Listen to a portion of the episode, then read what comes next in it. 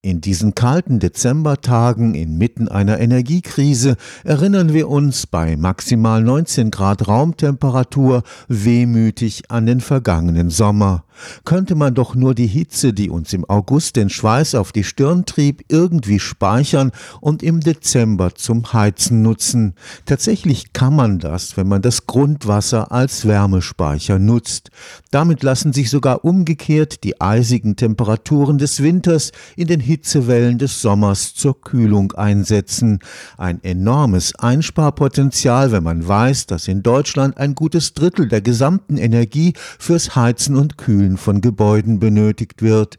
Ein Forschungsprojekt am Karlsruher Institut für Technologie zeigt, wo die besten Standorte für eine solche Vorratsspeicherung der Sommerwärme im Grundwasser liegen. Die Technik ist relativ einfach. Zwei Bohrungen müssen ins Grundwasser eingebracht werden. Man macht sich hier sozusagen den Vorteil, dass das Grundwasser aber in einer bestimmten Tiefe eine gewisse Temperatur hat, die im Jahresverlauf relativ konstant ist, ja, so etwa 10, 12 Grad. Und dann durch eben diese Technologie wird dann das Grundwasser an der einen Seite erwärmt bis zu 20, 25 Grad und auf der anderen Seite im kalten Speicherbereich abgekühlt. Sind es etwa vielleicht 5 Grad, 6 Grad. Ruben Stemmle arbeitet am Institut für angewandte Geologie des KIT. Er erläutert das Grundprinzip der thermischen Nutzung des Grundwassers. Das Erdreich wirkt wie die Isolation einer Thermoskanne. So kann man über eine Bohrung die Wärme des Sommers im Grundwasser speichern, über eine zweite Bohrung dagegen die Kälte des Winters. Und dann wird typischerweise im Sommer, wenn gekühlt werden soll, wird das Wasser aus dem kalten Speicherbereich gefördert, wird dann zur Kühlung des Gebäudes genutzt. Entsprechend erwärmt sich dann dieses Wasser und wird auf der anderen Seite in dem warmen Speicherbereich wieder eingepumpt.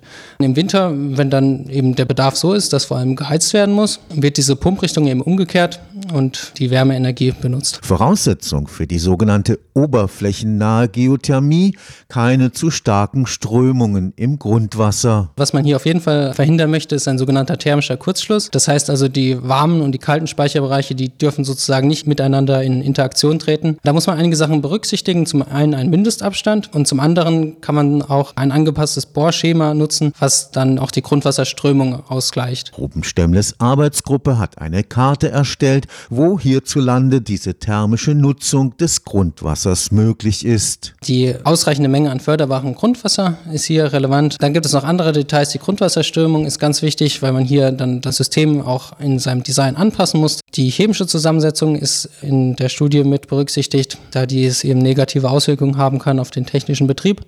Und klimatische Kriterien, die haben wir auch berücksichtigt. Und zwar wollten wir damit der Tatsache Rechnung tragen, dass ein ausgeglichenes Verhältnis von Heiz- und Kühlenergie für den auch langfristig nachhaltigen Betrieb solcher Systeme ein Vorteil ist. Gut 50 Prozent der Flächen erfüllen die Kriterien einer effektiven Nutzung.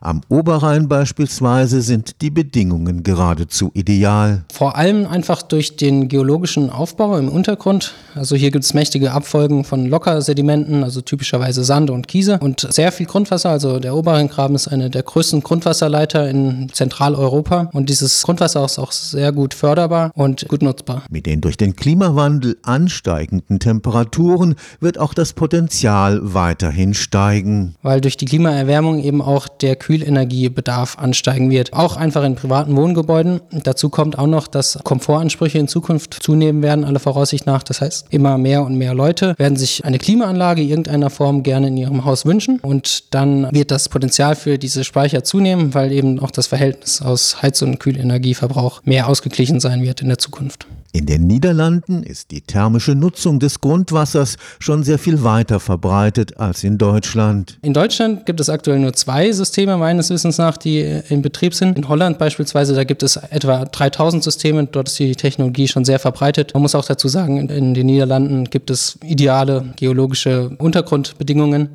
In Deutschland gibt es beispielsweise ein System in Bonn. Das ist auch ein sehr großes System, eines der größten oberflächennahen Geothermiesysteme in ganz Europa, mit insgesamt sechs Bohrungen, drei Bohrungen für den warmen und drei für den kalten Speicherbereich. Für dieses System in Bonn wurde errechnet, dass jährlich etwa 400 bis 600 Tonnen CO2 eingespart wird im Vergleich zu konventionellen Heiz- und Kühltechnologien. Und wenn man das jetzt hochrechnen würde auf ganz Deutschland, gibt es hier natürlich einen enormen potenziellen Einspareffekt. Stefan Fuchs, Karlsruher Institut für Technologie